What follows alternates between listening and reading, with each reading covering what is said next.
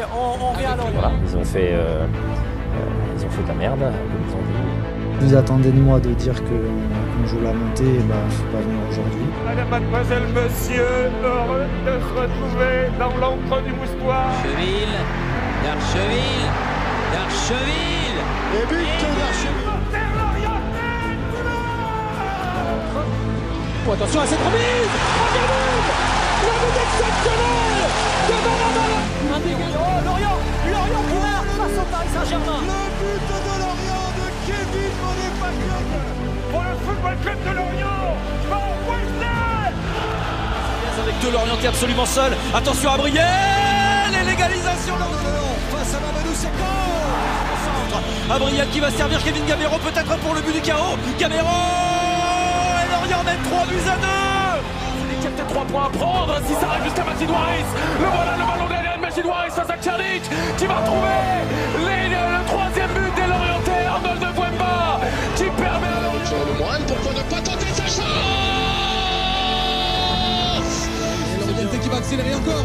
Côté gauche pour Bozok de la surface. Frappe de Bozok et deuxième but Deuxième but. Sorte avec euh, Claude Maurice, à droite, à droite, à droite, à droite, il y a une solution, Claude Maurice en solo, Mendes finalement servi, deuxième but, pim pam poum, je te donne le ballon à droite, Mendes centre pour Gaëtan Courtet, l'ancien Brestois qui conclut cette action, c'est facile le football quand on joue comme ça. Bonjour à tous, bienvenue dans la taverne, ravi de vous retrouver pour un nouvel épisode de cette saison exceptionnelle. Lorient est toujours dans le haut tableau de Ligue 1, on est passé à troisième place. C'est pas terrible, troisième, euh, puisque tour qualif de la Ligue des Champions, ça tombe pendant le festoche à Lorient, pendant le Festival Interceltique. Donc, euh, si on pouvait juste passer deuxième, ça arrangerait tout le monde pour s'organiser.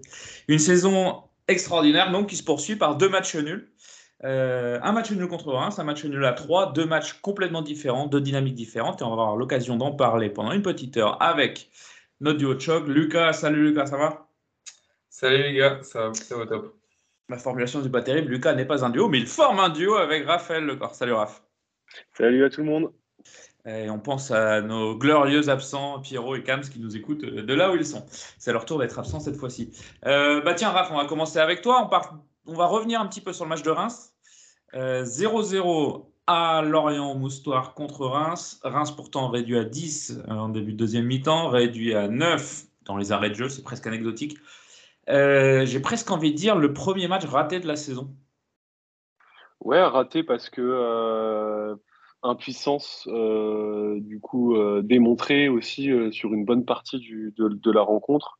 on avait clairement en plus l'enjeu de, pouvoir truster cette première position au classement. Ça aurait été sympa d'aller chercher cette première place. globalement, beaucoup d'approximations aussi durant la rencontre des, fondamentaux qui étaient un peu moins là dans la, conduite, euh, la conduite de balle, etc.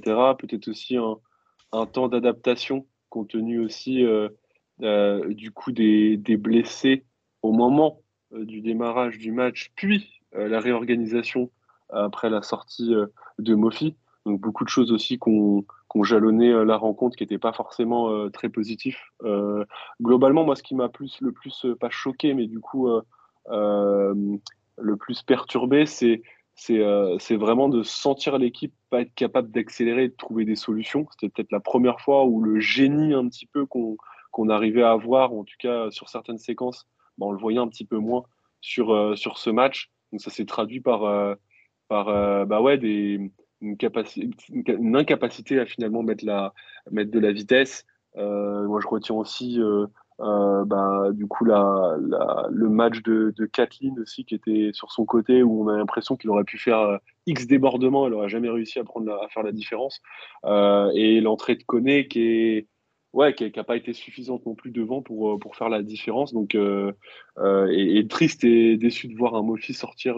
et puis, sur le moment, sur le coup, tu te dis quand même euh, que ça pouvait être plus grave que ça. Ça a l'air de pas être si grave que ça, puisqu'il arrivera à réintégrer euh, le groupe euh, très prochainement. Mais on a tout de suite senti, et je finirai peut-être sur ça, un coup de massue d'un point de vue psychologique à la sortie de Mofi, où voilà, le ciel te tombe sur la tête et tu as l'impression que tu vas pas réussir en l'absence de Kaloulou, Abergel et Mofi à faire quelque chose de ce match, pourtant qui nous tendait les bras avec une réduction de l'équipe rémoise à 10. Terem Moffi qui a repris l'entraînement hier. hein, si je... Enfin, hier, pardon, euh, on est, on est mardi aujourd'hui, donc lundi qui a repris l'entraînement lundi, si euh, je dis pas de bêtises. Ouais, il, il posait le pied hein, à la fin du match quand même euh, pour l'avoir vu à la sortie du stade. euh, donc ça avait l'air d'être pas si grave que ça, mais on peut comprendre qu'une telle torsion euh, sur un match comme ça, tu, tu prends pas de risque. Et, et de toute façon, il pouvait plus poser le pied, il était plus euh, du tout athlétique dans ses appuis. Justement, Lucas, on a un peu la sensation sur ce match-là que c'est le tournant du match, euh, parce que les 15 premières minutes sont quand même bonnes. Euh, on se procure des occasions. Moffi sort et euh, voilà, ça s'effondre comme un soufflet. Piouf Ouais, c'est ça. Est-ce que c'est une perte de confiance un peu collective parce que Mofi, euh, on sait que c'est quelqu'un qui va porter l'équipe euh, de par son comportement, de par ses, ses appels aussi. Il crée, il crée des, des- espaces. Il, il- il va dire prendre de la profondeur. En fait, il va beaucoup gêner la défense. Après, moi, ce que je retenais de ce match aussi, c'était vraiment au milieu de terrain où je pense que c'est vraiment un des matchs où on perd un peu la bataille du milieu de terrain pendant, pendant un moment du match. On est tombé face à un milieu de terrain avec euh, donc euh, Matou Siwa, avec euh, Lopi et un, un troisième, mais en tout cas voilà. Euh, Mounetsi. Voilà, Alors, je ne connais pas du tout ces mecs-là, mais j'ai la compo sous les yeux. Je, je un rassure. peu euh, plus de, de densité, ils, récup- ils essaient de- ils étaient un peu plus agressifs à la récupération, je trouvais. Et ça, ça a gêné un peu dans, on va dire, le, le fait Ponceau avait moins de temps, je trouve, pour, euh, pour justement porter le ballon et euh, attendre le décalage ou fixer. Et en fait, ça nous a beaucoup gêné. En fait, euh, on jouait, on, on décalait pas mal sur les côtés et après, c'était des 1 contre 1. Et on a vu Kathleen et, et Ouattara. Kathleen, Wa- ouais, Ouattara, c'est ça. Mhm. Euh, les 1 contre 1 n'étaient pas très euh, efficaces en 1 contre 1. Euh, ils étaient souvent arrêtés. Et euh, c'est pas forcément euh, le genre va dire de, de système de, d'action qui- qu'ils affectionnent. Donc, euh, donc là-dessus, je pense que ça a beaucoup joué. Ouais, Ouattara, le Raf, qui fait pas un match extraordinaire contre Reims. hein. Non, euh, pas terrible, mais c'est pas le seul à, à avoir fait une, une, une prestation, euh, on va dire, euh, médiocre. Euh, en fait, on, d'un point de vue production offensive, c'est un des matchs où on, on a, on est allé le moins loin, en tout cas, euh, que ce soit en X-Goals euh, ou autre, en frappe, euh, en frappe cadrée notamment. Donc, je pense que c'est toutes les squads offensives qui s'est senti un petit peu orpheline d'un terrain de Murphy, comme l'a dit du coup, Lucas, au-delà de ses appels et de sa puissance dégagée et de sa justesse devant le but là depuis le début de la saison, c'est aussi ses capacités à jouer au cœur du, jeu, si je puis dire, et à décrocher de temps en temps, pas tout le temps, mais en tout cas à décrocher, d'aller apporter le danger et à, venir euh, foutre un peu le bazar finalement dans, dans, dans, les, euh, dans la gestion euh, des marquages côté euh, défense adverse, et aussi d'exploiter par des, des, des déviations assez, juste, assez judicieuses, bah, du coup, les, exploiter les ailes. Là, on l'a pas du tout, on le voit pas du tout dans le registre de, de Koné. C'est c'est beaucoup plus lent, ça décroche beaucoup moins lentement, voire pas du tout. Euh, donc, euh, plus facile de jouer sur un Koné en attaque placée que sur des jeux de transition, ça c'est sûr. Euh, donc, non, mais pour revenir sur Ouattara, oui, moins, moins, moins en jambes, un petit peu comme tout le monde finalement. Euh, et mieux tenu hein, aussi. euh, grosse prestation euh, de la défense et notamment d'Andrew Gravillon, hein, qui a, qui a, j'ai l'impression, mangé deux ou trois Lorientais à lui tout seul. Euh, donc euh, après, l'équipe rémoise, elle est venue, euh, elle est venue pour défendre Charmant sa peau et, et globalement, le fait d'être passé à 10, ça les a mis aussi psychologiquement dans la volonté de défendre jusqu'au bout et d'aller garder le résultat du 0-0. Donc ça a amené en fait finalement aussi du plus de difficultés pour nous, même si euh, en, dé- en première période ils étaient proches d'ouvrir le, le score, mais toujours- on était toujours en 11 contre 11. Même à 10, ils sont pas loin de le récupérer le match. hein. Ils sont. Je sais pas si vous avez été serein en ce match-là. Tu te dis, bon, 0-0 finalement, euh, ça fait chier de ne pas fait- le gagner, mais. Non, parce- en fait, on n'a pas été non plus trop mis en, trop mis en danger euh, au moment où ils sont. Mais ils ont eu quand même quelques opportes euh, pour, euh, pour, nous, pour nous faire peur. Euh, Ouais, mais Plus que des grosses occasions, des situations euh, mal, Bah, en fait, si tu veux, je peux te redonner un peu le scénario. En seconde mi-temps, tu as une frappe pas cadrée à la 66e, une frappe pas cadrée à la 70e côté Reims.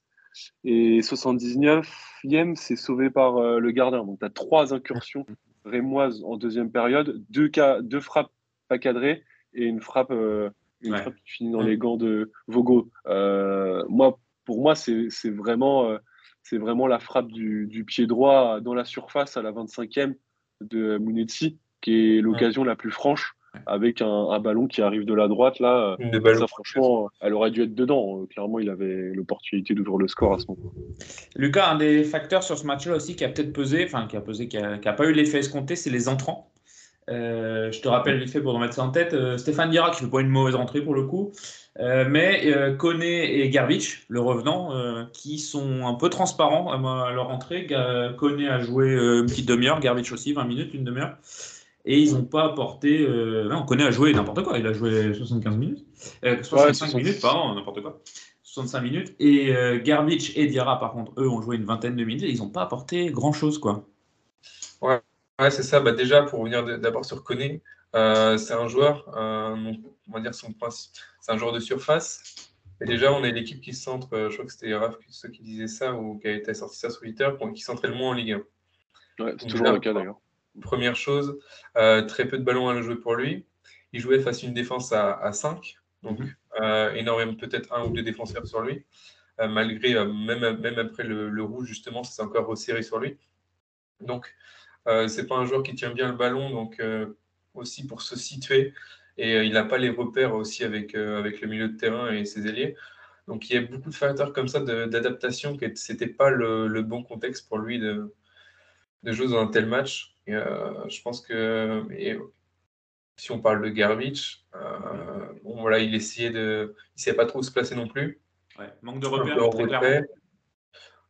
comment? Un match raté?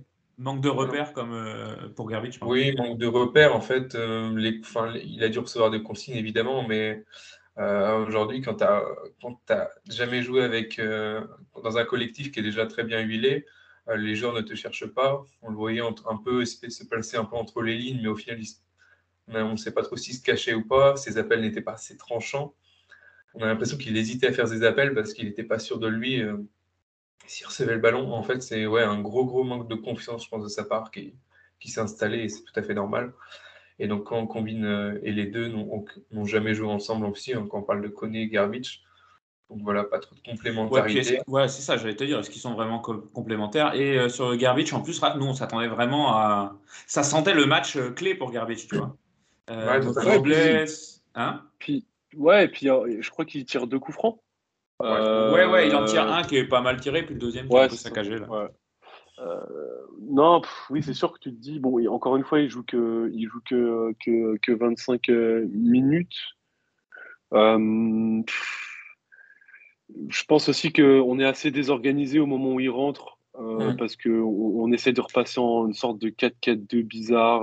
Enfin, du coup, au milieu, on est, on tient plus trop le ballon au final. Donc euh, globalement, euh, globalement pas, pas terrible, terrible quoi. Est-ce qu'à votre avis, le fait de pouvoir passer premier de Ligue 1 ce jour-là, si tu gagnes, tu passes premier, on attend le PSG qui jouait le soir euh, contre Marseille, je crois, le Classico? le classique, comme on dit sur Canal+. Est-ce que ça a pu jouer dans les têtes des joueurs, à votre avis? Bah Tiens, Raph, par exemple, le fait de pouvoir passer premier, une petite pression supplémentaire, mine de rien, parce que tu sais qu'il va y avoir y avoir des bah, franchement, je, peut-être dans certaines têtes, mais j'ai pas la sensation que c'était ça qui nous avait bloqué. C'est le contexte de match, une équipe euh, rémoise qui, qui défend bien, euh, qui, euh, et puis du coup les aléas de la rencontre et une équipe type qui n'est plus vraiment équipe type au fil du match et des joueurs un petit peu en dedans. C'est surtout ça. Moi, je les ai pas sentis terrorisés ou apathiques. J'ai senti plus sans solution et pas être capable d'accélérer. Donc je pense que c'est plus le contexte de hmm. match et tous les éléments qu'on a pu déjà, je pense, citer aujourd'hui. Mais finalement, Lucas, euh, match, euh, pas un match réussi, peut-être pas forcément un match raté, c'est peut-être sévère, mais clean sheet et on perd pas. On prend des points, on avance. Finalement, c'est pas mal le FC Lorient 2022-2023 euh, qui, même quand il y aura des matchs, ne perd pas. Ouais, totalement. on, va, on pourrait être hyper exigeant et dire que ce match-là, c'était un des matchs les plus simples, entre guillemets, qu'on avait à jouer parce que Reims a vite été en inférieur numérique. Mais comme euh, Raph l'a dit, c'est pas du tout notre contexte de match. Toute la saison, on n'a pas eu de, on pas eu de pépins physiques.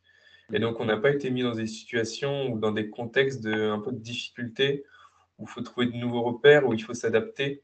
Alors, on s'est adapté tactiquement, mais je veux dire adapté en termes de, en termes de joueurs si vite, en tout cas dans le match. Ouais. Et euh, voilà, surtout un élément aussi important. Donc, donc voilà, c'est ça. Peut-être un coup de moins bien aussi physiquement. parce que Reims était quand même très fort physiquement, au-delà, des profils, euh, ou être très agressif. Et je pense que ça nous a un peu surpris. Ça nous a un peu coupé les jambes en, première mi-temps. Et après, on a eu du mal, euh, comme ils étaient très bas, on a eu du mal à accélérer. Donc euh, voilà, il faut, faut pas s'inquiéter. en tout cas, sur ce match-là, c'est, juste un match, un match moins bien et, on va le voir par la suite. Et justement, l'occasion de se rattraper, c'était ce week-end, déplacement à 3. Euh, 3, pareil, une équipe en difficulté dans, dans ce championnat, j'ai plus leur classement sous les yeux. Euh, est-ce qu'on peut dire, résultat mis à part, on, commentera le résultat plus tard si vous voulez bien, mais résultat mis à part, est-ce qu'on peut considérer que le rattrapage a été validé, Raph? Ouais, dans le contenu, euh, c'était un match euh, presque plein, entre guillemets, dans le sens où pour la première fois de la saison, on avait une, vraie possession. 57%, c'est quand même important à, signaler dans un, dans un premier temps. Euh, moi, je trouve qu'on a vu beaucoup de choses qu'on n'avait pas du tout vues depuis le début de la saison. Donc, euh, presque une, une, autre équipe de Lorient euh, avec d'autres aspects à mettre en, en avant. Alors, on n'a pas balayé d'un revers de la main toutes les qualités depuis le début de la saison, c'est-à-dire une défense solide, plutôt recroquevillée, capable de se projeter rapidement. Ça, on l'a vu par, sur certaines séquences. en revanche, on a vu aussi une domination territoriale, un, bloc équipe beaucoup plus haut au global sur l'ensemble de la rencontre des attaques placées successives. L'occasion euh, de Ouattara on est la preuve euh, toute faite, même si c'est pas symptomatique euh, de chaque offensive lorientaise. Et après, le jeu dans le petit périmètre, la capacité de continuer à, défier. Et, on est une des équipes les plus dribbleurs de ce championnat. je crois qu'on est troisième ou quatrième là-dessus. Donc du coup, c'est symptomatique encore une fois de l'action de Diarra qui, vient bah, frapper tout seul en, se créant un, tout petit espace entre trois ou quatre défenseurs euh, troyens. Donc euh, non, moi, ce que je retiendrai euh, au-delà des 22 tirs d'un match plein en termes de possession, et c'est les nouveautés qu'on a pu voir, et ça a été un peu parachevé par la conf de presse bord terrain de Lebris qui disait qu'il était content de voir autre chose sur ce match, de, de mettre en place de nouvelles choses. Donc je dirais peut-être, est-ce qu'on a une V2 de Lebris qui commence à sortir la tête de l'eau euh, grâce à ce match-là, peut-être. Euh, en tout cas, on voit qu'on est capable de faire autre chose que concéder le ballon, comme face à Clermont par exemple, à domicile, et d'évoluer en contre. Là, on est capable de faire autre chose, prendre le jeu à notre compte, même si on a subi entre la 35e et la 50e minute. On a fait vraiment quelque chose d'assez sympa à regarder déjà. Et euh, ce qui nous a manqué, c'est aussi de, conclure des occasions toutes faites. Le but de Ouattara, franchement, s'il rentre, c'est incroyable. C'est incroyable. Et, euh, et, ça montre aussi notre marge de progression, euh, marge de progression que le Brise ne, cesse de dire qu'elle n'est pas terminée. Donc euh, on, attend et on savoure. Ben, pour enchaîner sur ton petit aparté là sur, sur le Brise, déjà première chose, sa conf de bord de terrain dont tu parles justement. Un entraîneur de Ligue 1 qui dit que ça ne le dérange pas de laisser des points en route tant que, y a, je ne me rappelle plus sa formulation exacte, mais tant qu'il y a du progrès dans l'enthousiasme, dans la qualité du jeu collectif, ben, tu n'entends pas ça tous les week-ends déjà et pas avec tous les coachs. Donc faut profiter d'avoir euh, ce genre de coach chez nous. Et euh, ensuite, il faut rappeler qu'il prend le groupe assez tard, mine de rien, dans euh, la pré-saison. et on imagine qu'il a une idée de ce qu'il veut obtenir de ce groupe. Donc que ça évolue, ça évolue. Peut-être que ce match de 3, qui, est, qui, est qui est 11e au classement, donc pas en difficulté, comme je le disais tout à l'heure, mais finalement qui est à 4 points de la zone rouge. Peut-être que ce match de 3, c'est justement un petit aperçu de ce que veut proposer le Brise un peu plus loin. On revient sur le match en lui-même, on va le développer un petit peu. Une première mi-temps qui se passe euh, globalement bien, on, maîtrise les débats. Et euh, but con, 34e, alors qu'on est dans un gros temps fort, Lucas. Euh, la porte, très très bien placée à l'entrée de la surface, tête décroisée. un geste de qualité qui rappelle les plus belles têtes de Zizou. Ah, totalement, on, a vibré. les commentateurs n'y ont pas cru. ils ont vraiment cru que c'était justement Balde, qui, mettait un super but. Mais euh, pour revenir sur 3, euh, c'était vraiment la seule façon dans laquelle il pouvait marquer à ce moment-là. C'est un centre, centre, on va dire quoi, à 30 mètres, euh, en, longue ligne, un peu inespéré, un peu un centre par dépit. Et au final, ça finit sur, sur un but comme ça. je pense, on va pas dire qu'on paye, ça veut rien dire ce que je veux dire, mais on a eu une certaine réussite depuis le début de saison sur certaines actions. On n'avait pas, eu, on pas connu ces matchs où justement, dans les deux surfaces, on était moins en réussite, on était moins efficace dans les deux surfaces. Ce n'est pas une question d'efficacité, mais en tout cas, voilà, il y a un peu d'effet de match comme ça. Ça arrive dans une saison. On va voir que c'est arrivé aussi sur le deuxième but. Euh, quand on prend deux buts comme ça, euh, de façon malencontreuse, c'est difficile après de revenir dans le match. Euh, donc, voilà, donc 3 n'avait rien proposé, donc ça nous a mis un peu en difficulté de prendre ce but. Ouais, ce but sur un temps fort, Raph, il vient un peu. il aurait pu venir nous couper les ailes. Il reste 10 minutes avant la mi-temps, finalement pas tant que ça. Même si euh, après le but, c'est quand même trois qui dominent les débats jusqu'à la mi-temps, mais on va voir qu'au retour des vestiaires, ça se passe un peu différemment. Comment t'expliques toi que sur, euh, alors que c'était notre force un petit peu, marqué sur nos temps forts, même marqué sur nos temps faibles euh, depuis le début de saison, comment t'expliques que sur ce match-là, sur un temps très fort, tu prends un but con comme ça, quoi? Ouais, c'est ça. C'est je pense qu'on n'a on n'a pas réussi à, conclure des, des, les occasions. On en a eu quelques-unes juste avant de, de, prendre ce but de casquette. On a trois ou quatre opportunités du coup pour, euh, pour, aller, pour aller plus loin. Euh, je pense que ouais, c'est peut-être ça a joué dans les têtes, peut-être. Je... C'est vrai que à la suite du, du, but contre son camp, il y a trois ou quatre euh, situations côté 3 qui sont assez fortes. Ouais, c'est vraiment que domine les débats à ce moment-là. Ouais, c'est ça. Et pareil, à la sortie, euh, à la sortie des vestiaires, c'est et, et, on reprend, on reprend un peu la, la on reprend un peu le le, euh, le, le bon chemin euh, bah, je dirais en fait euh, grâce au but de, de Diarra finalement, parce que je crois que c'est 50e minute. Donc euh, ouais, c'est vrai que c'est vrai que là-dessus, on, les a pas sentis d'une sérénité incroyable. Peut-être que du coup, le doute s'était peut-être installé là-dessus. Donc l'éclair de génie de Stéphane Diarra nous a permis de peut-être passer passer à autre chose. Puis après, on a ce poteau finalement à la à la 59e de Ouattara et ce but de de Ronnie Lopez euh, une minute et demie après. On avait l'impression que c'était un peu bis repetita, gros temps fort, et derrière, sanction euh, automatique euh, derrière. Donc, ça a été vraiment coup double. En revanche, derrière, on s'est pas, derrière le, but de, le deuxième but troyen, on s'est pas non plus effondré. On a, continué on a complètement pris le match en main à ce moment On a pris le match en main, voilà, je pense aussi parce que 3 a commencé à faire des changements tactiques pour conserver le résultat.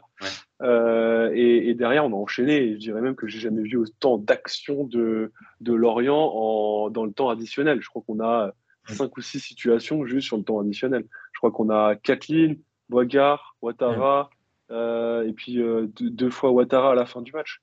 dont, dont, une où tu te dis, c'est pas possible. Ça va pas passer, ça va pas passer. Lucas, on revient justement sur ce poteau de Dango Ouattara qui conclut une action qui démarre de Vogo avec une quinzaine de passes pour amener, euh, pour amener au poteau. Quoi. Alors, il me semble que nous avons perdu Lucas. Du coup, Raph, on continue avec toi le temps que, que Lucas réapparaisse. Sur cette situation de, de, Dango, c'est une action collective vraiment bien, bien amenée. Et s'il marque, tu sens que le match est plié. On a retrouvé Lucas. Raph. Ah, je vais laisser Lucas, il est, revenu parmi nous. Euh, totalement. En fait, euh, comme le disait Raph en, introduction, on n'a pas eu l'occasion de voir euh, ce genre d'action. moi, je ne pense pas que c'est le match de Reims qui a forcément été le déclic pour travailler les attaques placées. Mais je pense qu'en introduction de saison, on, bah, on, est forcément parti dans une, une optique où on allait jouer justement en transition et que le temps et le, dire, la réduction des matchs tous les trois jours qu'on a connu pendant une période, ça a permis de travailler autre chose aussi. Euh, le match de Reims a peut-être aidé dans le fait où il fallait appuyer dessus et trouver des circuits de passe un peu différents parce que forcément les équipes allaient commencer à s'adapter et on allait jouer euh, deux matchs, euh, deux matchs cruciaux face à des équipes qui, n'aimaient pas non plus avoir le ballon. Donc je pense que ça, ça, a pu travailler. Mais oui, c'est vraiment un aboutissement quand on voit une action comme ça. Je pense que c'est des choses qui travaillent à l'entraînement, mais ça, tu le réussis une fois sur, une fois sur dix peut-être. Ça demande une justesse technique exceptionnelle. Et c'est là qu'on voit que la sortie, euh, non pas la sortie, mais peut-être la sortie de Koné et l'absence aussi de Mofi euh, manque parce qu'on voit un Ouattara qui couvre beaucoup trop son pied, qui n'est pas forcément sur ses appuis et qui n'est pas habitué à recevoir un ballon dans cette zone euh, également. Ouais, tu as cet enchaînement en fin d'action juste avant euh, Dango. Là, c'est euh, Ponceau Diarra qui font un, une, deux, euh, tout en, enfin, un jeu tout en remise. Là, c'est à l'entrée de la surface. C'est magnifique, Raph.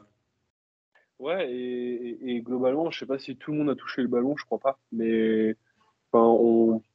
en fait, c'est un ballon qui arrive sur Vogo, qui remet juste tout de suite. Donc, c'est au final, c'est une occasion qui est symptomatique aussi de, du but qu'on prend juste après. C'est-à-dire, en fait, euh, une relance, euh, enfin, du coup, une volonté de rejouer depuis euh, Vogo. je crois que c'est cinquième ou sixième gardien le plus utilisé au jeu au pied.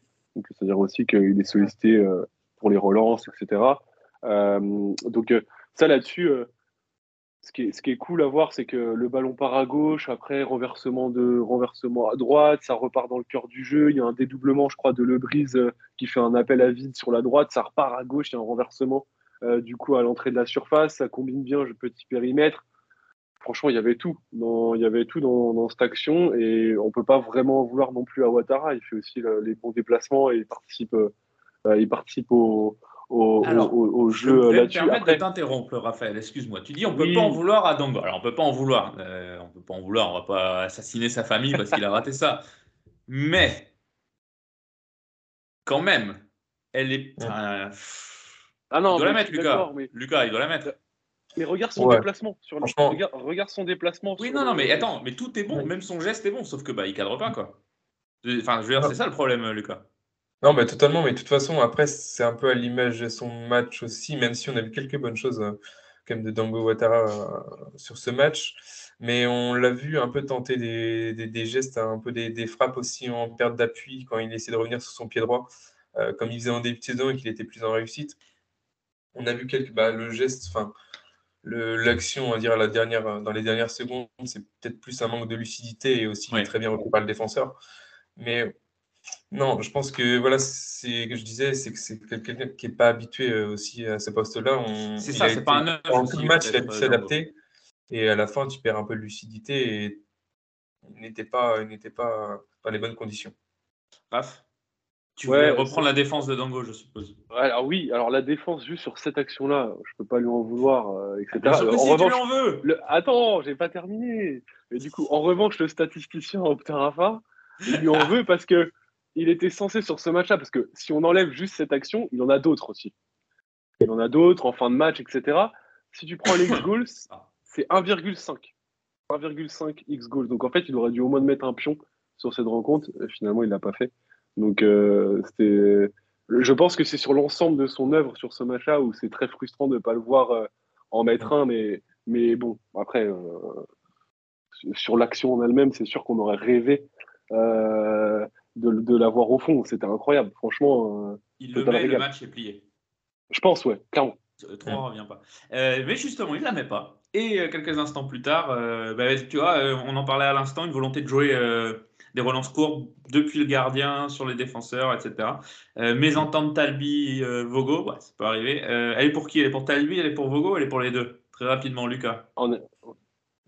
Pour, moi, les, les, pour Talbi qui, qui fait la passe sans euh, vraiment juger le placement d'Emvogo sans forcément être une. Je crois qu'il est sur son pied gauche et vraiment il, se retourne, donc il n'est vraiment pas du tout sur ses appuis. Euh, après, on a l'impression que Mvogo coupe sa course, mais en fait, c'est juste que le ballon est, déjà passé et que voilà, il n'était pas du tout prêt à, attendre le ballon. Après, voilà, c'est. Raph, t'es d'accord? C'est Talbi? Bah, tort partagé, même si je pense que du coup, euh, l'initiative, elle est chez Talbi. Donc, peut-être une légère surconfiance. Après, Vogo, je trouve que il, corrige pas son placement, mais il est déjà assez mal placé. Mais, après, il y a un autre truc. Il y a un autre truc. C'est que quelques minutes auparavant, il y a une action où Vogo est à deux doigts de se faire subtiliser le ballon par Ronnie Lopez. Hmm. Et d'ailleurs, il l'avait expliqué. Juste avant que je marque le but, j'avais vu que ça, ça, faisait, ça jouait à la baballe.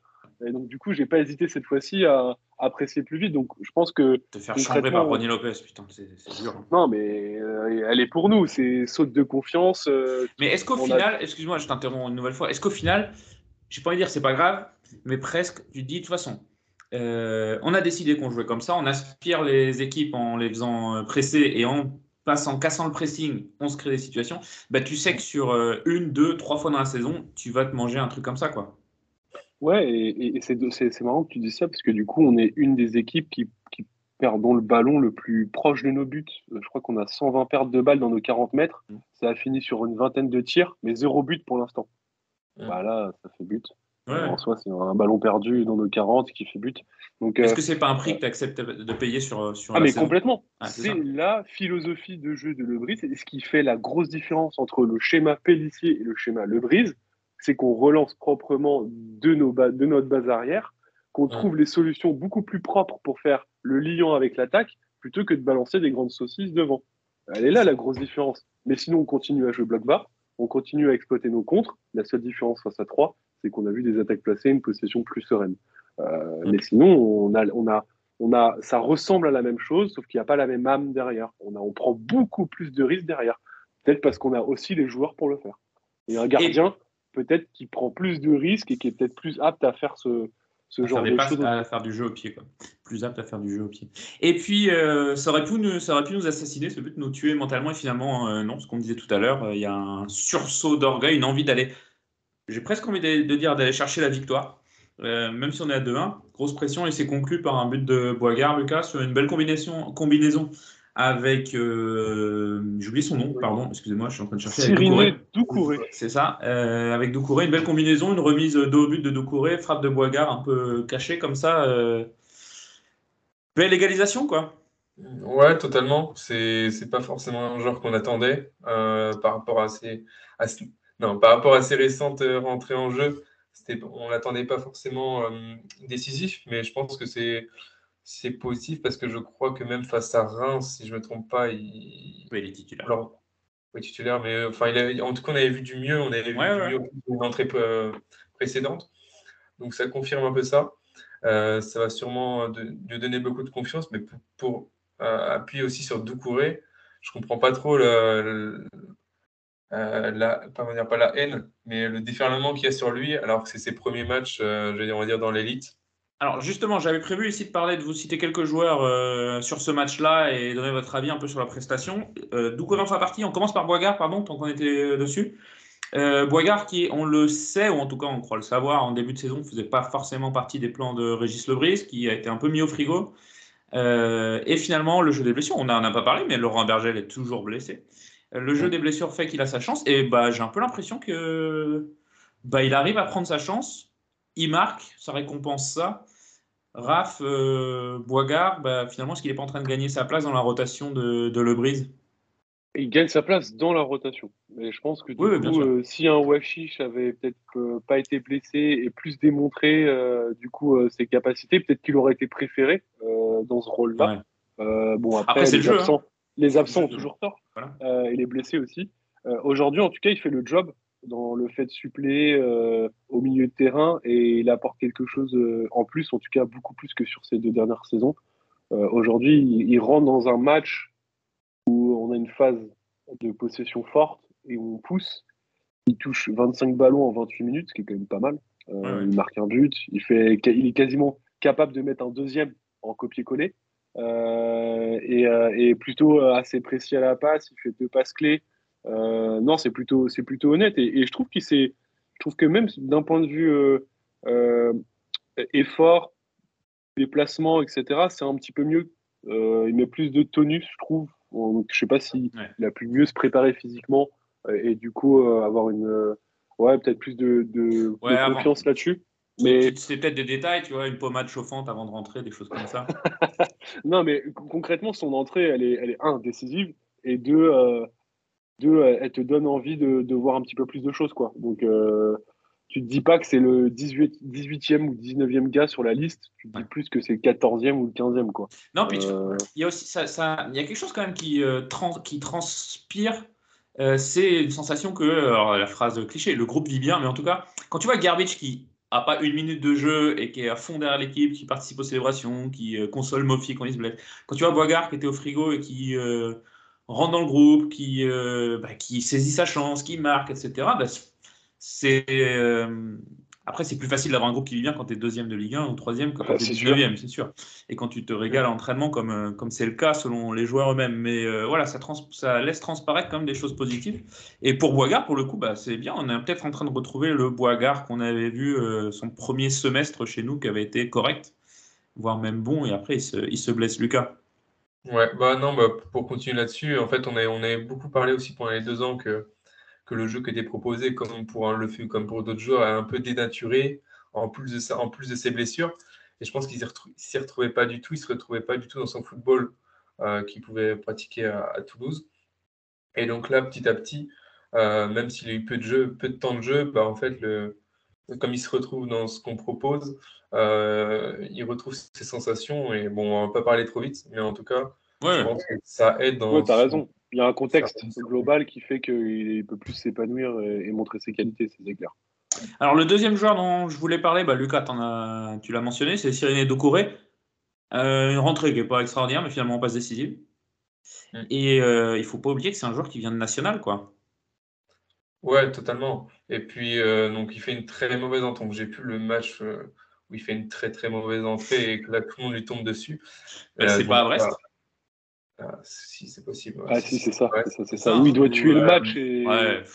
Mais voilà, là, c'est c'est un joueur, euh, donc je sais pas son expérience euh, en national, mais même voilà, il arrive dans l'élite, on voit qu'il n'est pas encore sûr de lui, qu'il au niveau, au niveau- au niveau de la motricité, mobilité, encore il y a, il y a beaucoup d'hésitation, il ne sait pas trop comment où faire les appels, on l'a vu un peu trop personnel sur certaines actions, mais c'est c'est pas question, je pense pas que c'est une question de, de volonté de jouer seul, c'est juste que en fait il n'est pas du tout habitué à ce contexte-là, c'est Puis il a 20 pas ans, quoi. ce qu'il Non, il mais a moi, 20 je ans, pense il a dû jouer une trentaine voilà, de il matchs avec Châteauroux euh, au cours de sa carrière. Je dis il a dû, non, j'ai les stats Ça, sous les il, a- yeux. il faut- il a Euh, pas fait que nécessaire. hein. Faut pas lui mettre une pression. euh, Et puis si euh, le Brise le fait rentrer à ce moment-là sur ce match-là, euh, c'est qu'il a des, des garanties, ou en tout cas, si c'est pas des garanties, des, euh, il voit des choses à l'entraînement. quoi. Bien il ne le fait bah, pas rentrer pour lui euh, faire plaisir, il n'est pas là pour ça non plus. quoi. Non, totalement. Raph, tu veux rajouter un mot sur euh, Lucas passage. Ouais, c'est vrai, c'est- je pense que visuellement, il, il fait un peu besogneux. On a l'impression qu'il a un problème euh, un peu de conduite de balle. Euh, Je pense aussi c'est ça qui fait sourire certaines personnes. Après, en vrai, la remise sur Boigard, euh, elle est propre de chez propre. hein. Dans, dans la course, euh, tu peux pas faire mieux. En soi, euh, juste là, en pivot.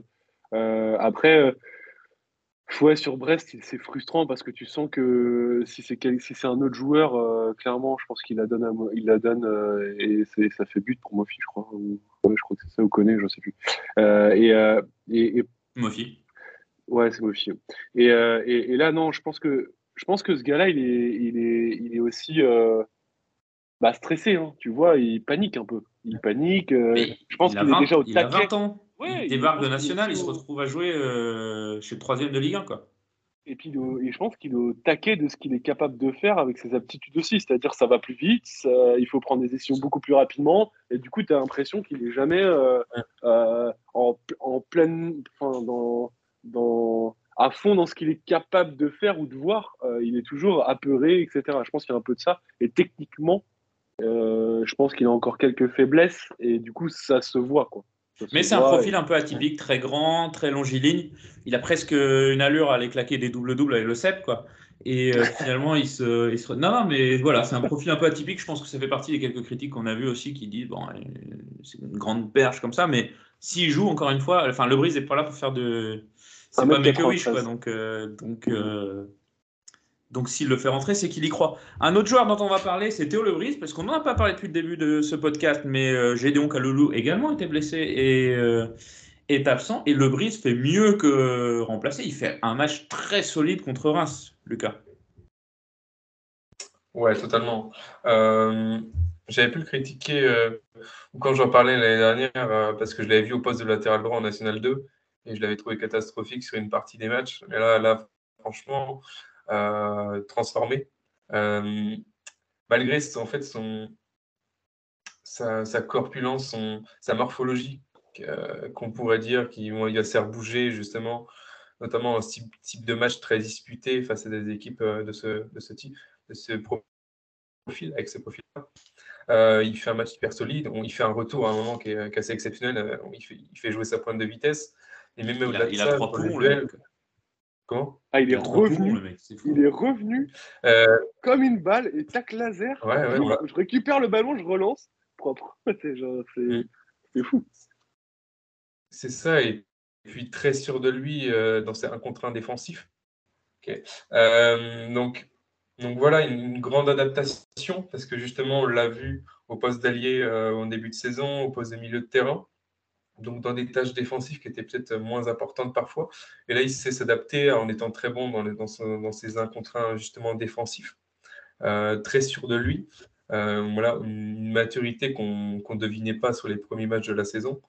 Euh, et puis voilà, je pense que ça apporte aussi de l'incertitude pour les adversaires, parce que des fois, ils peuvent tomber sur Gédéon Kaloulou, des fois sur Théo Lebrise. donc, c'est plein de possibilités aussi pour le coach, et c'est hyper intéressant. Euh, on continue un petit peu notre euh, passage sur le joueur Raph. Tu voulais rajouter quelque chose peut-être sur Théo?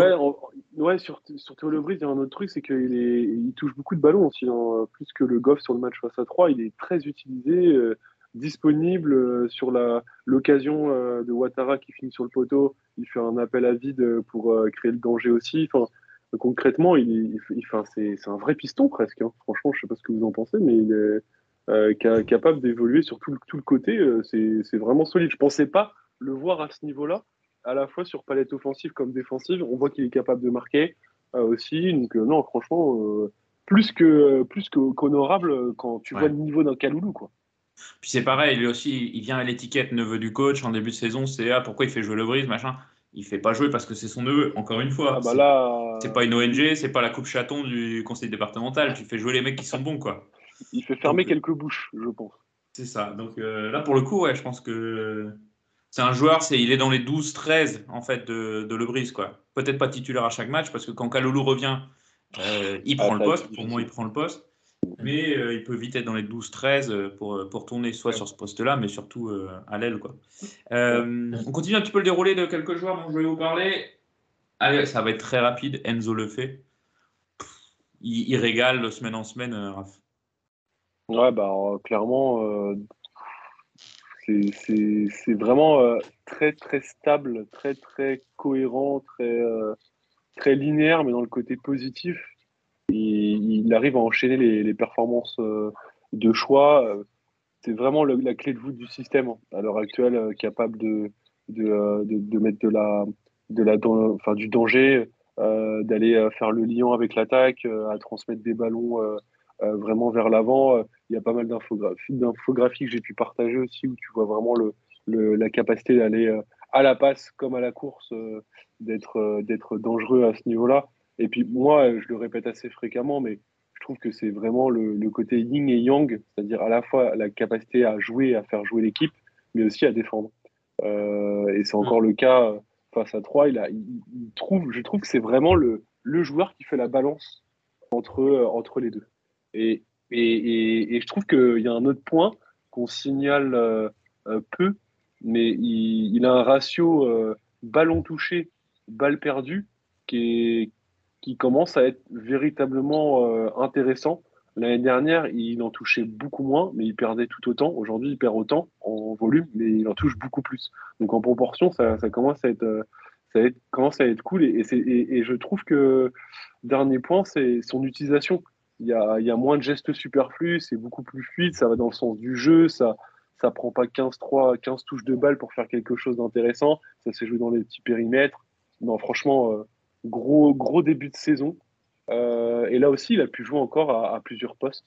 Euh, donc ça montre aussi sa, polyvalence.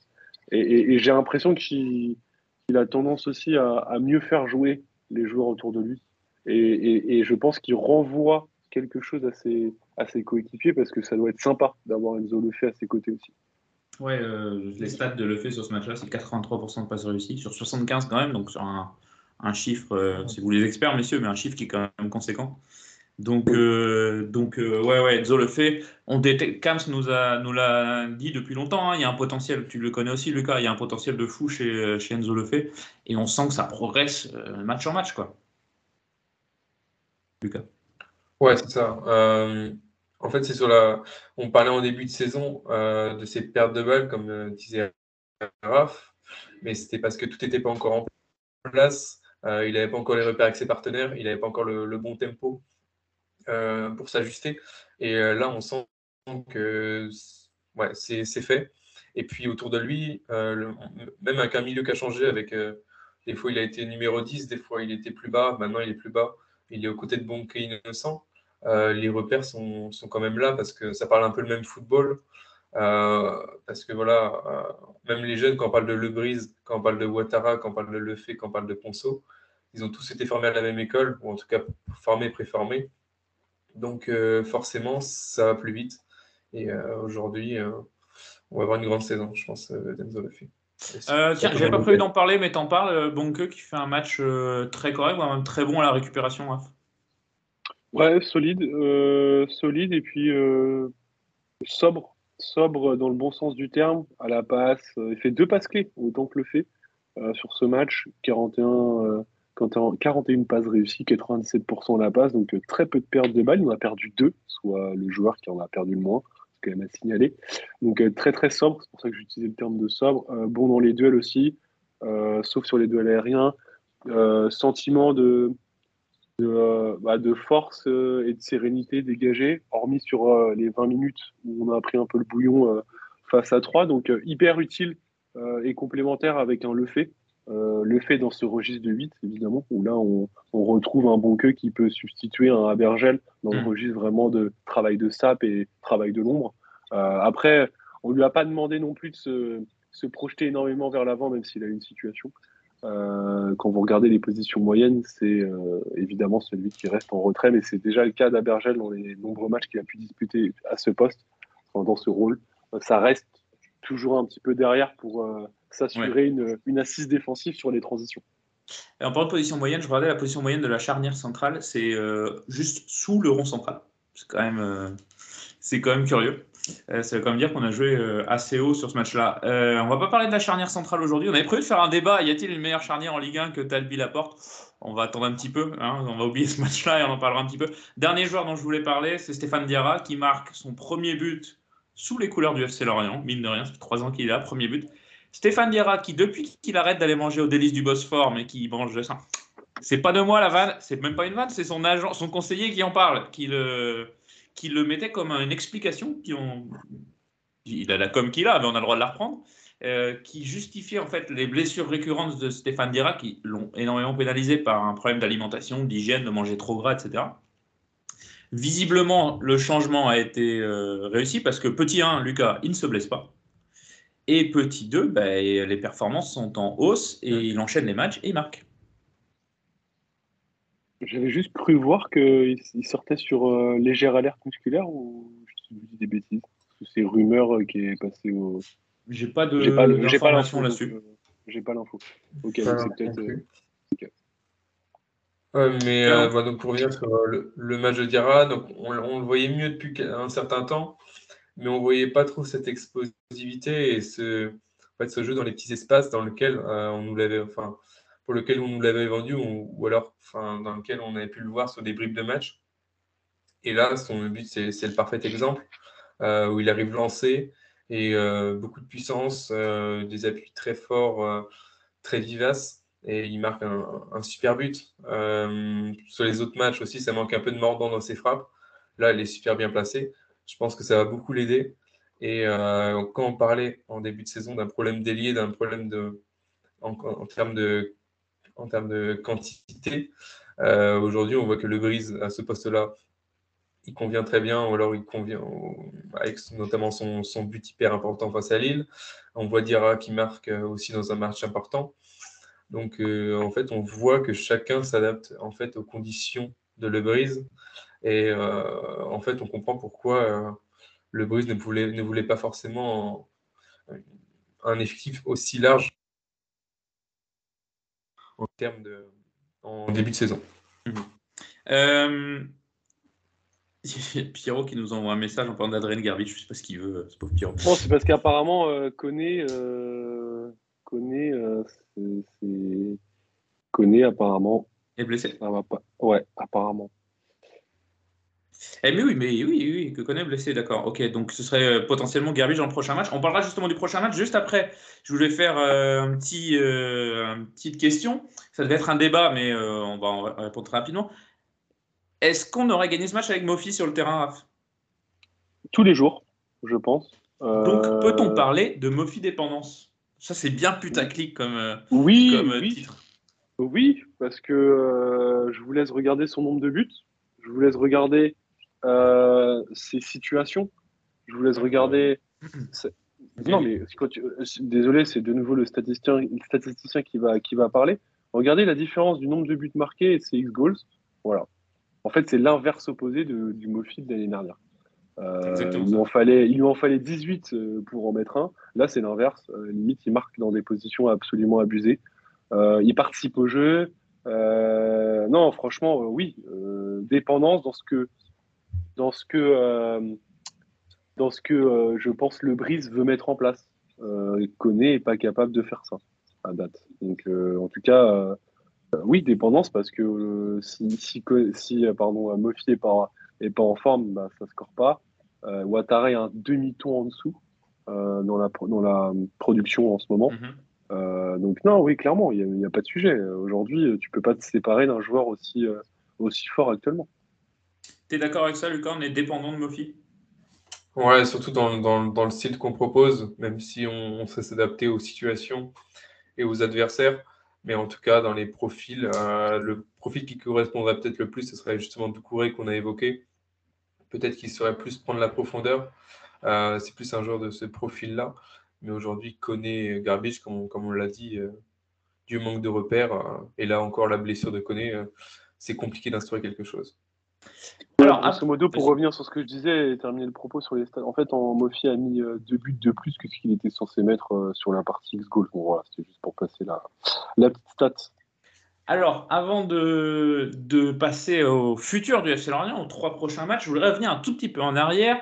Euh, Lorient-Lille, on tape Lille euh, dans un match euh, totalement maîtrisé, rien à dire. Lille, Bref, on tape Lille 2-1 et on a un enchaînement Brest-Reims 3 et on se dit dans ce podcast, si on fait 6 ou 7 points sur, sur, sur Brest, Reims et 3, on envoie quand même un joli message et on serait très costaud. Et finalement, on fait 5. Du coup, est-ce que cette, cette série Brest-Reims 3 peut être considérée comme réussie, Raph?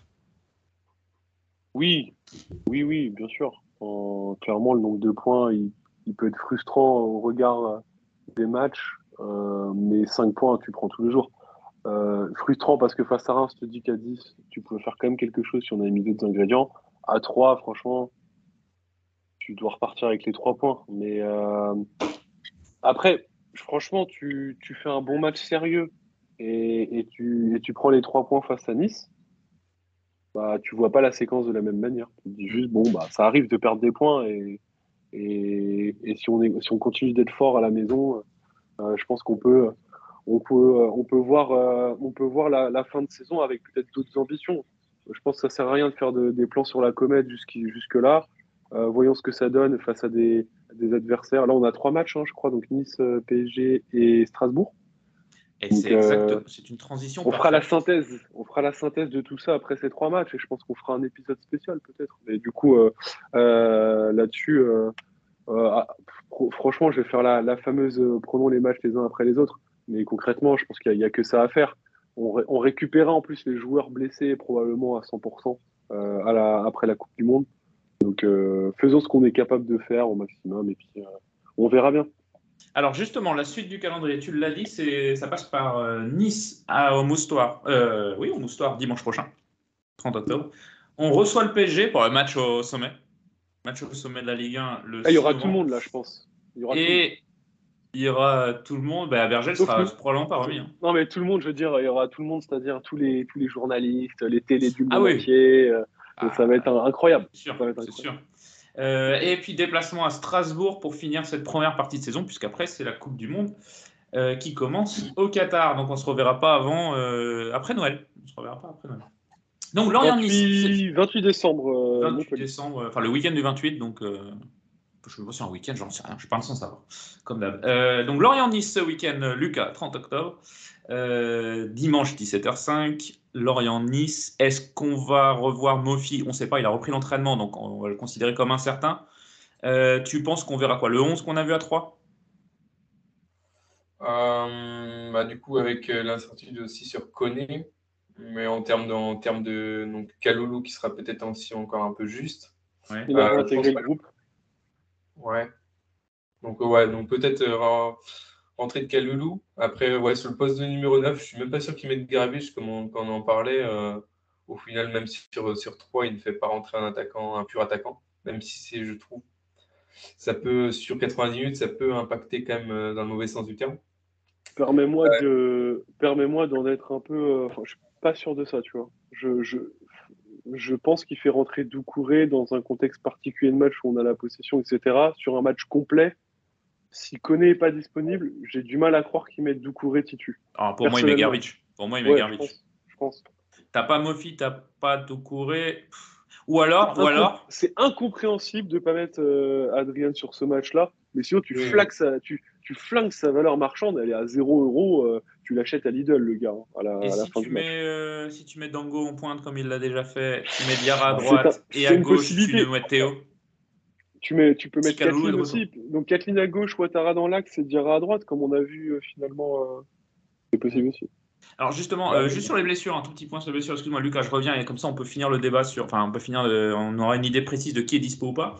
Euh, Koné, donc en fait, qui était, euh, qui est probablement euh, commotion cérébrale hein, contre. Ouais, protocole commotion. ouais. contre 3, euh, suivi médical spécifique mis en place cette semaine.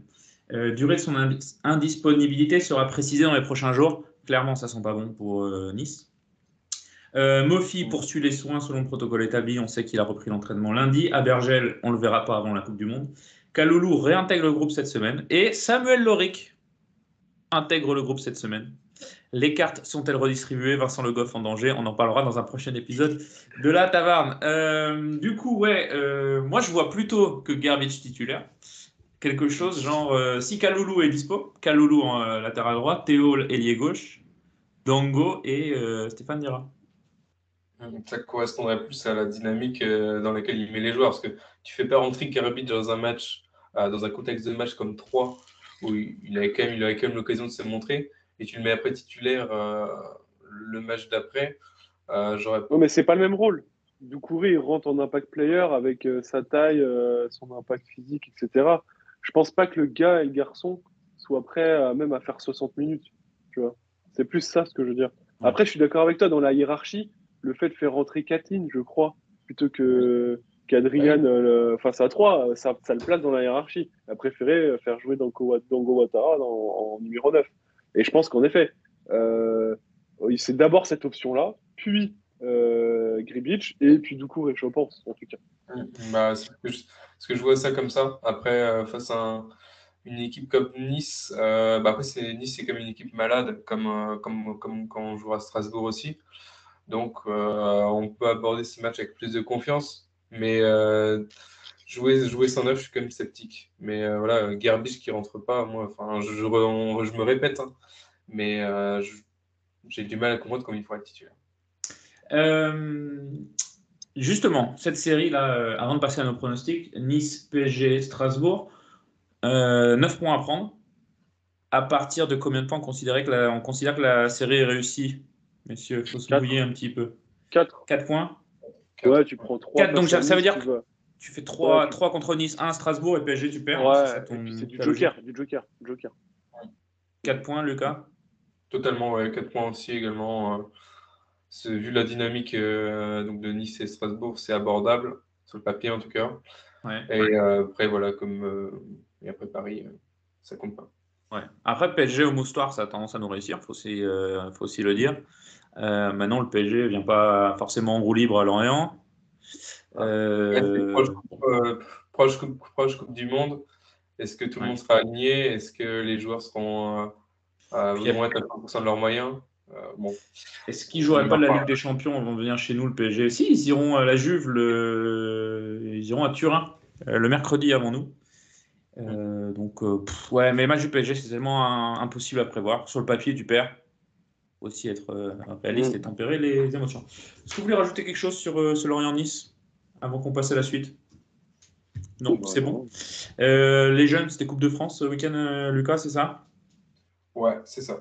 donc, euh, pas grand-chose à, à dire là-dessus. Par contre, euh, vous avez été très très nombreux à nous poser des questions, que ce soit sur Twitter, que ce soit sur euh, Insta. Euh, Pierrot n'étant pas là, je vais me charger moi-même de faire une petite sélection que je fais en ce moment même. une première question, c'est une petite vanne. Est-ce que le but de la porte, c'est dans le plus beau de sa carrière? Très clairement. alors, question de Coquito de la Vega, peut-on, on voit un peu partout que personne ne nous voit continuer sur ce rythme. D'après vous, le fait que notre équipe est encore très sous-estimée ne fait-il pas notre jeu? Euh, Bodmer avait évoqué le sujet chez Roten en évoquant Leicester. Alors il y, il y a beaucoup de choses dans sa question. La première, c'est euh, personne ne nous voit continuer sur ce rythme. La question en fait sous-jacente, j'imagine, c'est est-ce qu'on va continuer comme ça jusqu'à la fin de saison, Raph? Aussi haut dans le classement, en fait, avec d'aussi bons résultats et un aussi joli jeu comme ça, sur la moyenne de points engrangés, ça risque d'être difficile quand même. Euh, parce que notre moyenne de points par match, elle est quand même très forte. Euh, dans le contenu, dans ce qu'on a envie de développer, je vois pas Le Bris proposer autre chose avec son équipe, sauf si on a vraiment on a, on a des, des, des, blessures et des blessures, etc. partout. là, en fait, il a un énorme matelas de sécurité niveau points euh, il va aller jusqu'au bout du bout de son projet. Il va vouloir faire tout ce qui. Ça va être son laboratoire. On est à quoi 16, 17 points de la 16e place? Ouais, euh, alors en tout cas, moi, moi ce que j'avais, j'avais fait quelques petits calculs pour essayer de trouver euh, le nombre de points qu'on allait obtenir du coup à la, à la, fin de la. juste avant la, la Coupe du Monde. En scénario le plus positif, j'avais mis 34, on est déjà à 27. Mhm. Et j'avais mis en scénario le plus, le, le plus bas 27, on est déjà à 27. Donc, euh, non, je pense qu'on va, on va continuer. On, mais après, voilà, rester au-dessus de la barre des deux points gagnés par match, c'est dur. C'est très dur. Euh, je nous vois plus un peu, en, un peu entre les deux. Entre, deux, entre 1,75 et 2, peut-être, un truc comme ça. Et, ça nous amènerait euh, déjà une très jolie place. Hein. donc, si on tient ce rythme-là, c'est tu joues l'Europe automatiquement. Alors attention quand même, attention, parce qu'on a vu Lens qui a régalé la saison dernière et qui n'a pas accroché l'Europe à la fin. Hein. Ouais, mais à la dernière journée quasiment. Ah, ben, ben oui, non, ils l'ont pas accroché. Après, euh, non, mais bien sûr. Et puis aujourd'hui, on voit bien que notre destin, il est relié à deux, trois gars hein, aussi. Euh, donc, euh, et, je crois que je le disais il y, a, un mois, un mois et demi, parce que tu posais à peu près la même question. je disais, bah, en fait, ça va être surtout notre, condition physique, grand 1, et deux, la capacité de Lebrise à, à, intégrer tout le monde dans le collectif. Donc je pense que ce deuxième point, il est validé, euh, à l'image de ce que Lucas disait sur les entrants comme Boigard qui rentre avec la banane. Euh, par contre, sur la condition physique des joueurs, je pense que finalement, la Coupe du Monde tombe à point nommé, qu'on arrivera à refaire une petite préparation physique et que derrière, on repartira à fond les ballons. Donc je pense qu'on peut continuer à avoir un espoir de, et s'accrocher du coup aux cinq premières places encore un petit moment. Alors justement, tu parles de la Coupe du Monde. Euh, j'ai deux questions qui, sont, qui ont trait à la Coupe du Monde. Je vais commencer par toi, Lucas. Question de Gilles Cunu. Euh, je viens de comprendre le pseudo, excellent. Les joueurs n'ayant que peu joué jusqu'à présent, donc il cite euh, Matsima, Aouchiche, Doucouré, Yongwa, Silva, et oui, Igor Silva, Agarbic, vont-ils profiter de la pause Coupe du Monde pour assimiler davantage les préceptes Le Brise et monter en puissance pour améliorer encore la compétitivité de l'équipe? Euh, Lucas, on sait qu'il y a une belle trêve là qui va nous amener jusqu'à Noël presque. Qu'est-ce qu'ils vont faire les joueurs? Est-ce que ça va être vacances ou bah, justement ceux-là ils vont bosser? Bah, alors je crois, bah, j'ai vu certaines équipes, euh, un peu leur programme. Par exemple, Lyon, je crois qu'ils avaient deux semaines de repos. après, ils avaient deux, trois, deux semaines après, ils allaient se préparer physiquement. Euh, je ne sais pas trop comment c'est organisé. Mais euh, dans, tous les cas, après, sur, les joueurs que tu cites, sur Yongwa, par exemple, sur, on pourrait citer aussi Laurie, on peut en citer d'autres. c'est un peu des seconds couteaux où il n'y a pas forcément de rotation sur ces postes-là. Donc, donc, euh, ils vont pouvoir peut-être s'adapter plus au style euh, justement de Le Brise, mais ils n'ont pas, forcément l'occasion de le montrer. Euh, il y aura la coupe qui va arriver. Mais clairement, je pense que après pour, pour je pense que c'est un problème plus profond. On en a déjà parlé. Mais je pense que même pour l'ensemble de l'effectif, on va encore sentir une appropriation et des, et des, liens entre les joueurs, notamment le numéro 9, sera peut-être plus complémentaire en termes de sortie de banc en post du Monde, après la Coupe du Monde. Euh, toujours sur Twitter et toujours euh, par rapport à la Coupe du Monde, Raph, euh, pensez-vous, c'est une question de Théo, T-H-E-A-U, Théo donc.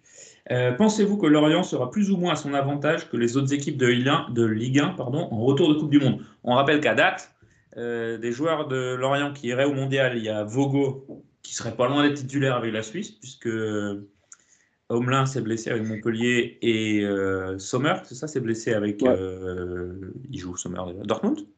Non. Gladbach. Ok. Gladbach. Ok, d'accord, pardon. Euh, Il y a lui, il y a Talbi avec la Tunisie, il y a Darlene Nyongwa avec euh, Sénégal, je crois. Alors là, ça a été lancé J'ai totalement un énorme, j'ai un énorme. Darlene Nyongwa, c'est quoi C'est le Cameroun, là Cameroun. Non.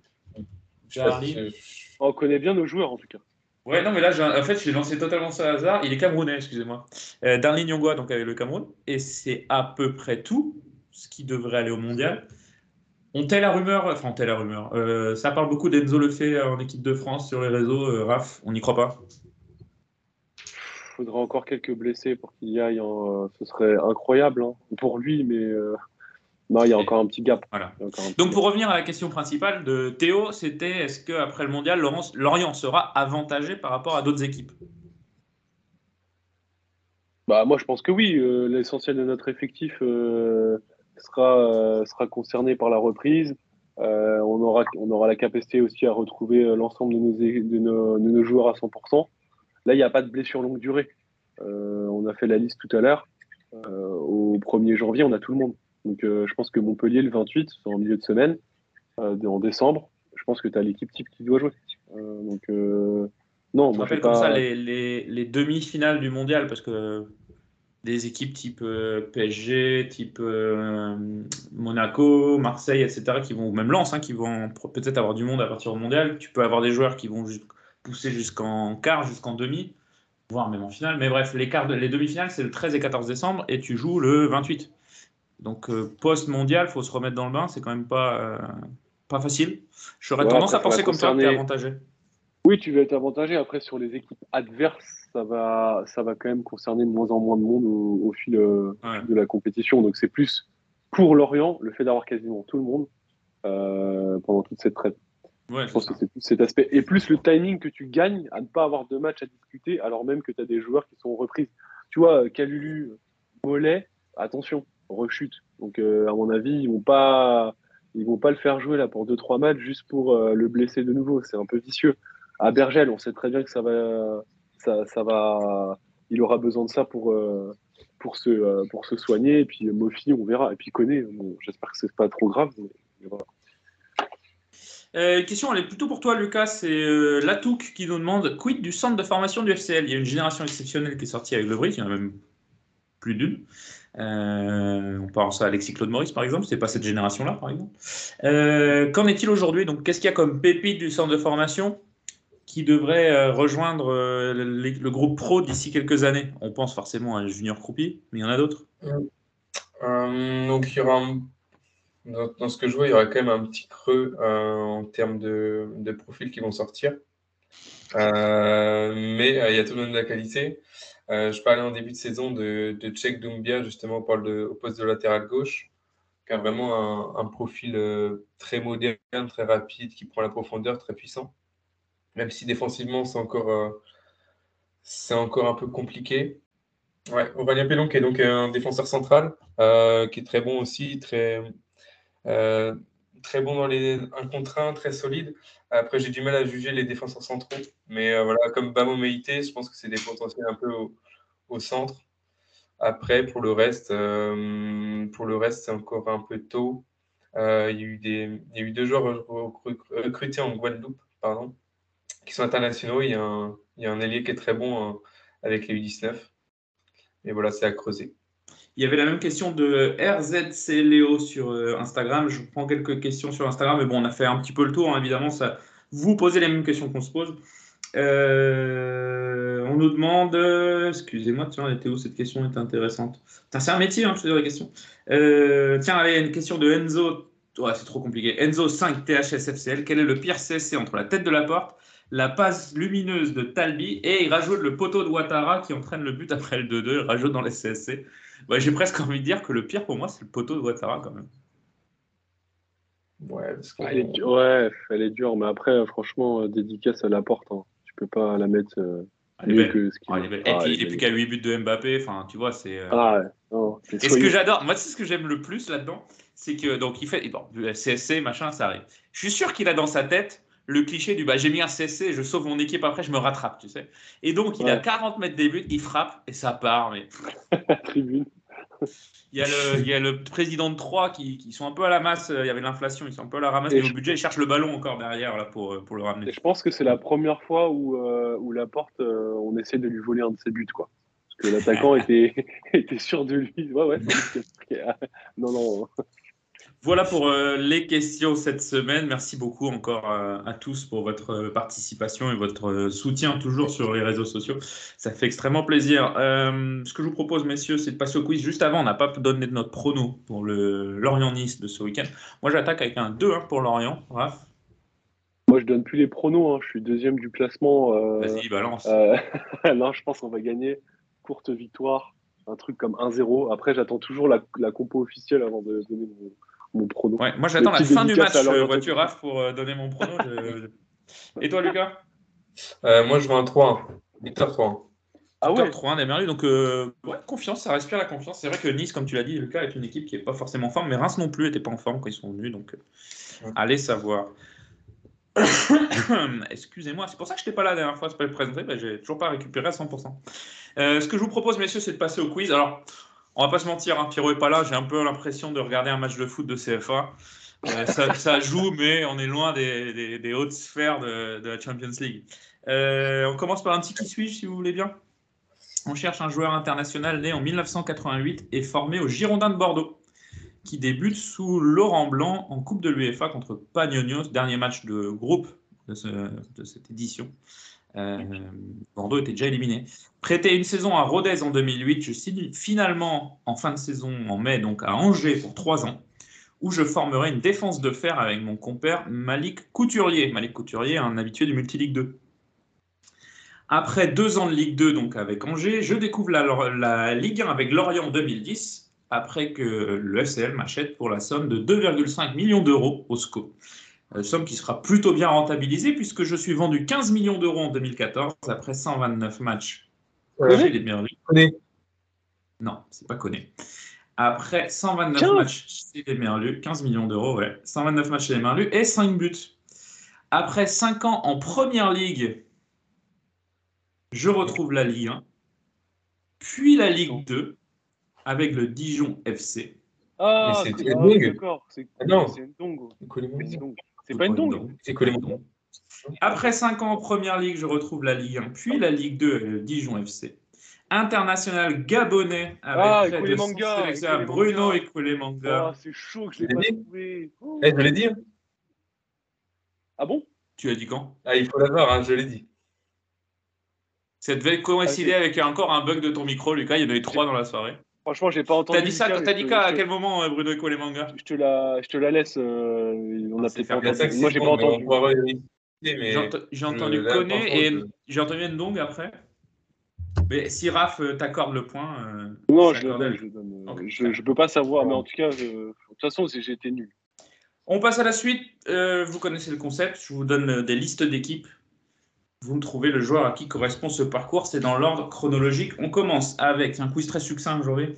C'est euh, une étoile, c'est-à-dire que c'est facile. C'est prêt? Laval, Arsenal, FC Lorient. Non, juste Comment? Jules Sounou, non. Lucas, a t'as à dit? Dire Il y a dire non plus. Laval, Arsenal, FC Lorient, Fribourg, Ah, Charlton, Coquelin. Coquelin. Francis Coquelin, ça fait Allez. un point pour Raphaël. On joue pour deux étoiles. Châteauroux, Arsenal, Derby. County, Gilles Sounou, bien joué Lucas, ça fait deux points. Et donc là, attention, j'espère que vous avez une petite heure devant vous pour la liste des équipes. On joue pour trois étoiles, donc pour trois points. Bah, c'est la balle de match. Balle de match déjà. Euh, on y va. Euh, formé donc à Accra, on s'en fiche. Manchester City. Strømstad Godset en Norvège. Vous m'excuserez si vous parlez norvégien dans le, dans le, dans le, parmi les auditeurs. Francfort en Allemagne. Rayo Vallecano en Espagne. FC Lorient. Arus au Ah, Danemark. Boulard Non. Euh, Columbus Crew aux États-Unis, traverse l'Atlantique. Euh, Balenrenia ou un truc comme ça en Norvège. Encore une fois, je m'excuse auprès de nos éditeurs norvégiens. DC United et San Antonio aux États-Unis. Ah, Real Manson Mason, pardon. Non. Manson Accra, Manchester City. Ah oui, Non. Accra, Ouais. Donc c'est un joueur ghanéen qu'on cherche, vous l'avez compris. Manchester City, Stroms Godset, Ouais. Francfort, Rayo Vallecano, FC Lorient, Arus, Columbus Crew, encore un truc en Norvège, DC United et San Antonio. Je sais pas. euh, Lucas va gagner sur. euh, C'est un gars qui était arrivé à Lorient dans un... avec Ryan Mason, je crois, de... à l'époque. Ils étaient deux de Manchester City à être arrivés. Ah, Mohamed Abou Mohamed Abou, bonne Ah réponse de. Raphaël qui gagne le quiz au buzzer linguiste, une qualité déplorable. Et encore, si le montage est bien fait, vous avez raté un truc un peu improbable. Euh, c'est la faute, c'est la faute à, à Transfer Market, c'est pas ma faute. Euh, ben voilà, voilà pour tout. Juste un petit mot sur la Coupe du Monde d'ailleurs. Euh, Raph, qu'est-ce qu'on va faire pendant la Coupe du Monde? On a prévu quelque chose. D'abord, on va peut-être se faire un joli débrief de la première partie de saison en direct sur Twitch. Ouais, gros bilan, à, gros bilan à venir. On va essayer de revenir sur un petit peu euh, toutes les, toutes- tous les enseignements, un peu les, les préceptes qu'on a pu voir, et puis bah, peut-être commencer aussi à faire tourner les calculatrices. À combien de points? Qu'est-ce qu'on peut espérer? Qu'est-ce qu'on a vu de beau? Qu'est-ce qu'on a vu de moins bien? Donc, gros bilan en perspective. Et tout ça en direct sur Twitch. Et euh, deuxième chose qu'on vous prépare pour la Coupe du Monde, pour vous occuper une fois que la France se sera fait éliminer au premier tour. euh, on va essayer de faire mieux que Régis Lebris. On va prendre Football Manager 2023, on va prendre le FC Lorient et on essaiera de se mieux se classer à la trêve que notre ami Régis. Euh, encore une fois, en direct sur Twitch, Raph. Et ouais, je joue là comme le brise. Du coup, on va essayer d'être meilleur tactiquement que, que notre nouveau druide à nous. Donc, euh, Tactiquement, rien du tout, mais on blo- bloque bas, 10 derrière et on récupère les points. Donc voilà, vous vivrez ça avec nous en direct sur Twitch. On choisira nos, nos joueurs, on pourra transférer, recruter, on se fera plaisir.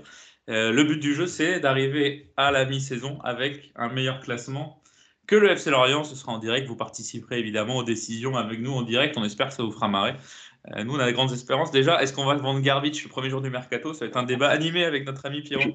Je serai pour. je rigole. Euh, sinon, nous, on se reverra euh, peut-être après Nice, en tout cas très sûrement, très définitivement après le match du PSG, ça c'est sûr. Euh, D'ici là, merci à vous de nous suivre aussi nombreux sur les réseaux sociaux. Vous pouvez écouter ce podcast sur YouTube depuis quelques temps. Donc, si vous êtes en train de nous écouter sur YouTube, on clique sur la petite, cloche pour avoir les notifications. On s'inscrit, on s'inscrit au canal, évidemment. J'ai regardé beaucoup de vidéos de Squeezie, donc du coup, je maîtrise un petit peu le, le phrasé. Et euh, merci à tous de nous suivre. Et puis à très vite sur les réseaux sociaux et dans le podcast. Ciao, ciao. ciao. ciao.